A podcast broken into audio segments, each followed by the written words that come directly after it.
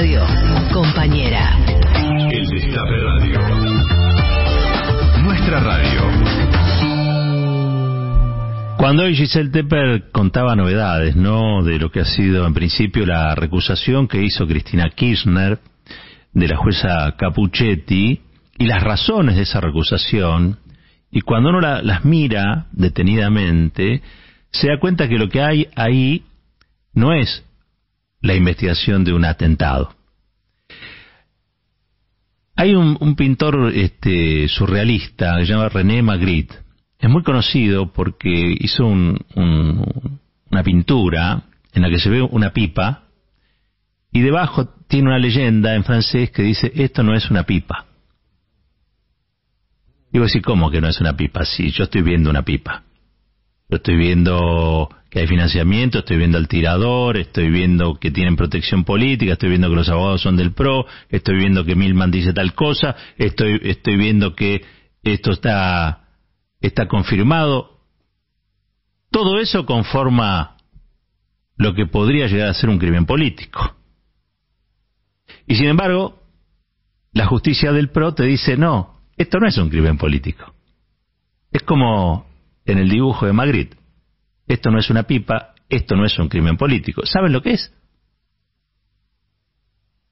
Es la pantalla de impunidad para un crimen político. Tienen razón.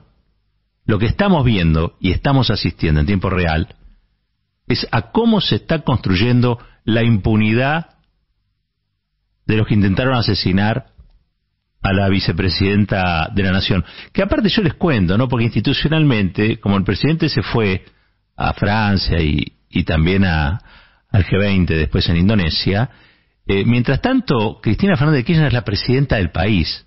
Hoy, Cristina Fernández de Kirchner es la presidenta del país. Y el Poder Judicial macrista la trata como la trata. Ella lo dijo muy bien, esta idea de me quieren me quieren como condenada y no como víctima, ¿no?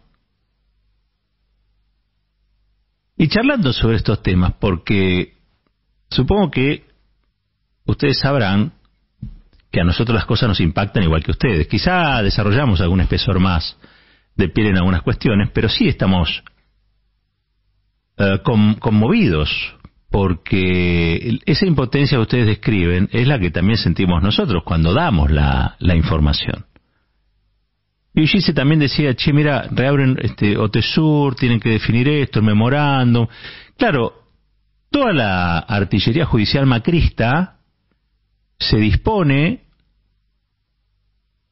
para amedrentar a Cristina Kirchner y que no sea candidata. Macri le tiene miedo a Cristina, como Bolsonaro le tenía miedo a Lula. Y la única manera que ven y por la que va a decir Macri en algún momento ser presidente o no, es si Cristina es candidata. Necesitan sacarla de la cancha. Entonces lo hacen o porque la, la van a meter presa o porque o por cualquier otra decisión horrible de las que toman.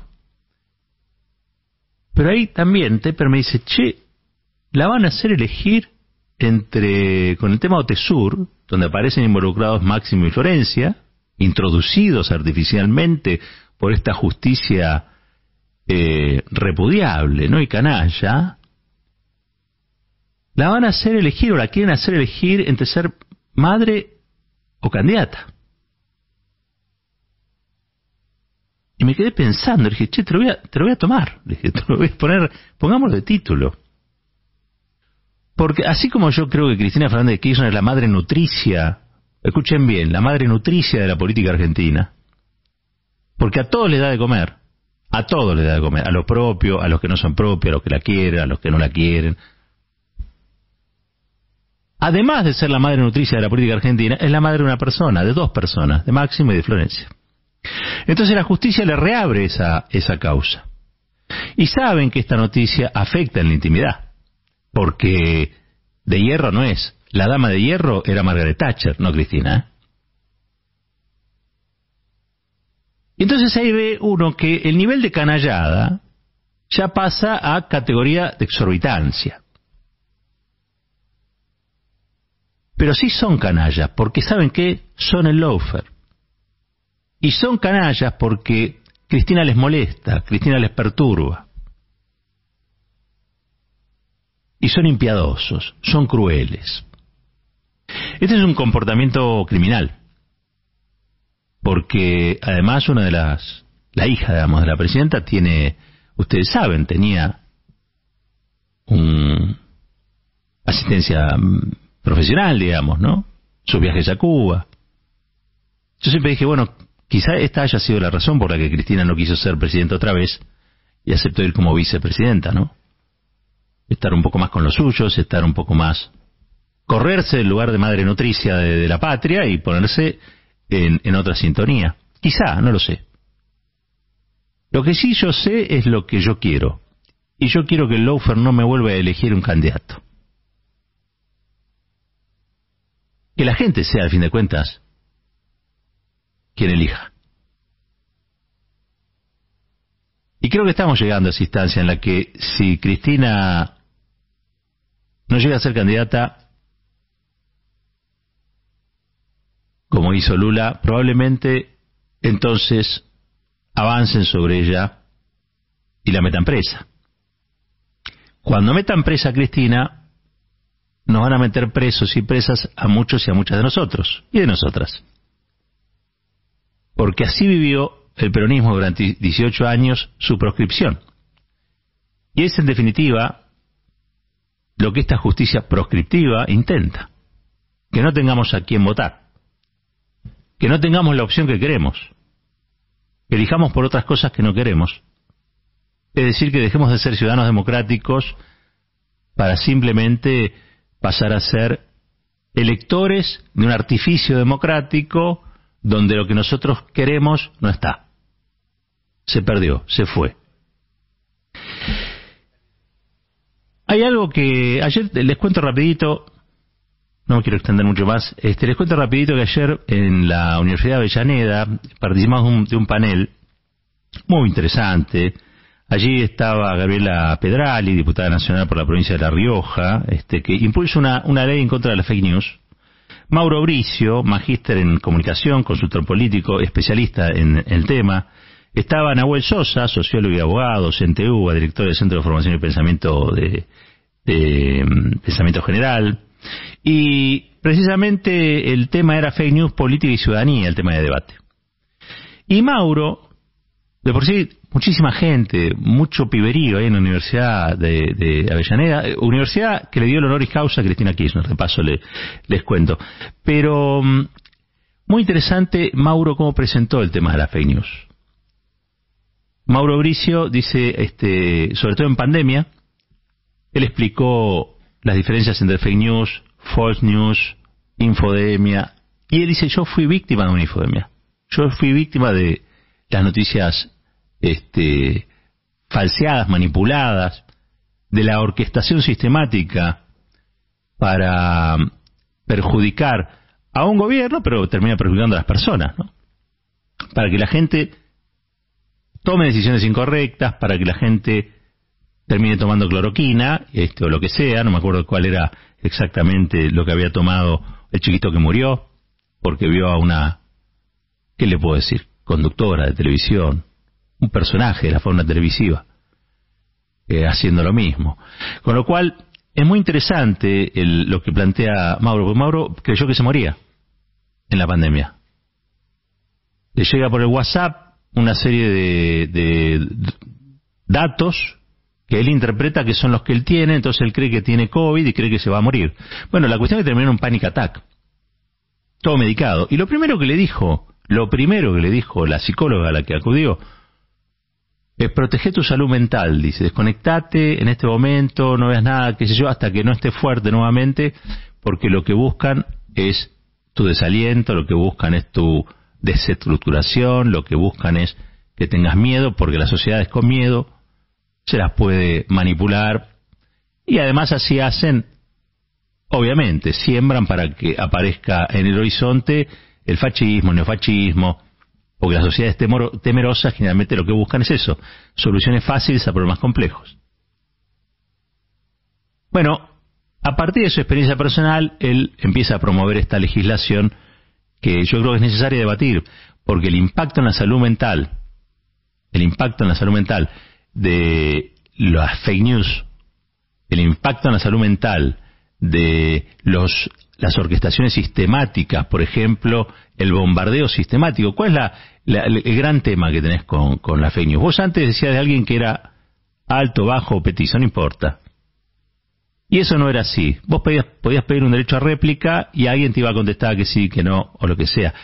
Hoy instalan de modo automático, automático, una mentira despiadada contra una persona, contra su honra, contra su reputación, o instalan un humor social favorable a que condenen a Cristina, por ejemplo, y después es indesmontable o es muy difícil. ¿Por qué? Y porque capaz que llegó a 300.000, 400.000, un millón de cuentas al mismo tiempo. Y la réplica tuya nunca va a ser lo mismo, porque por detrás hay intereses muy poderosos, hay corporaciones. Y esas corporaciones tienen intereses comerciales y tienen intereses políticos. Muy interesante, les recomiendo cualquier cosa que haga Mauro en ese sentido. Me pareció este, que, nos estaba dando una perspectiva porque lo que está en crisis hoy es la democracia. Es la democracia lo que está en crisis. Estos sistemas, estas corporaciones, eh, aquellos que creían que la horizontalidad eh, en, materia de comunicación era este, la, la, cuestión de, de la red. Bueno, a través de la red también viajan las mentiras. Nosotros trabajamos para que haya verdad. Nosotros trabajamos para que el algoritmo, al menos con nosotros, se confunda. Pero lo cierto es que aquellos que tienen intereses muy, muy, muy, muy poderosos y ambiciones muy, muy, muy poderosas, se sirven de estas plataformas para instalar sus mentiras y para desalentar a los pueblos. Dicho esto, porque a mí me parece que es un, tema que se tiene que discutir, es un tema que la democracia está en crisis, es un tema que avanza el neofascismo. Vieron que hay mucha gente que ha ido a ver la película de 1985. La verdad que muchísima. Yo pregunté en el auditorio de ayer, che, fuera a ver 1985, todos los pibes habían ido a ver 1985. Alguien me dirá, es incompleta, no es veraz, todo lo que quieran. Pero es un puntapié bárbaro para empezar a discutir y a debatir a un año de los 40 años de democracia, ¿qué pretendíamos en aquel tiempo? ¿Desde dónde se empezó y dónde estamos? ¿Sí? Siempre destacando a madres, abuelas, familiares, hijos, que yo creo que son quizá eh, lo, lo, omitido, si se quiere, pero puede formar parte del debate, eso es lo interesante. A partir de un cine político, eh, introducir en el debate estas cuestiones. Introducir en el debate también la figura de ¿por qué no? Pero bueno, todos habían visto 1985. Y todos sabían más o menos el papel que había jugado el gobierno radical en ese tiempo. Yo siempre cuento que el gobierno radical tenía un consejo para la consolidación de la democracia, donde estaba la ley de medios, este, como proyecto. Proyecto que después retoma Cristina Fernández de Kirchner y la sanciona. Porque para que las cosas sucedan, alguien tiene que tener la voluntad política de que sucedan. Y la voluntad política en la Argentina de enfrentarse al Grupo Clarín la tuvo Cristina Kirchner. Cosa que le hacen pagar constantemente. Pero Alfonsín siguió siempre con esa idea. Que no haya podido, no haya querido, pero siempre siguió con esa idea. Les voy a hacer escuchar un breve audio de Raúl Alfonsín del año 1996. 1996. Eh, escuchen bien, estaba Mirta Legrand, estaba Jorge Lanata, estaba creo que Longobardi, estaba Mariano Grondona, me parece, eh, por lo que yo iba a atisbar. Y, y allí Alfonsín, Alfonsín, en el año 96, decía lo siguiente. Hay también que decirlo, aquí hay una asignatura pendiente. ¿Cómo vamos a hacer para adelante en la Argentina, en Uruguay, en cualquier país del mundo para compatibilizar la democracia con los medios masivos de difusión? Esto se lo dejo a usted, mi querido doctor, para que lo analice. para que lo analice. No, no, es de todos, ¿verdad? ¿Por qué? ¿Cómo es la cosa? Lo que veo que... Te han cobrado una fíjese lo que pasó en Italia, ¿no? Es una fuerza tan grande. ¿Con lo de Berlusconi, dice usted? Claro. Este, yo creo que para que haya democracia tiene que haber sujetos democráticos. El sujeto democrático es un hombre y una mujer dispuesto a participar. Para que esa participación sirva a la democracia tiene que ser racional. Para que sea racional tiene que estar informada esa persona. Y si la desinforman... No, pero además, fíjese, yo es, un, tema que eh, va a ser el tema del, del siglo que viene. ¿no? Bueno, ahí estábamos escuchando eh, a Alfonsín hablando de Berlusconi. Claro, el problema de aquel tiempo era Berlusconi. ¿no? que era un empresario de medios que llegaba a la política y alteraba eh, la cultura política introduciendo elementos que tenían que ver con lo que él había aprendido en el negocio de la radio, de la televisión, un magnate, un magnate. Y, y hoy el problema no es ya Berlusconi. Berlusconi es un, un nene de pecho comparado con lo que hoy ocurre y sucede. Hoy tenés las cinco grandes, las tecnológicas, tenés a Zuckerberg, tenés a Elon Musk despidiendo gente como un loco. O sea, hoy tenés, un, tenés cambio de analítica. Eso que Alfonsín vio como problema, hoy es un problemón. Un problemón enorme. ¿Por qué? Porque te instalan el desaliento, porque te manejan la opinión pública y porque hacen que aquellos que son inocentes figuren como culpables.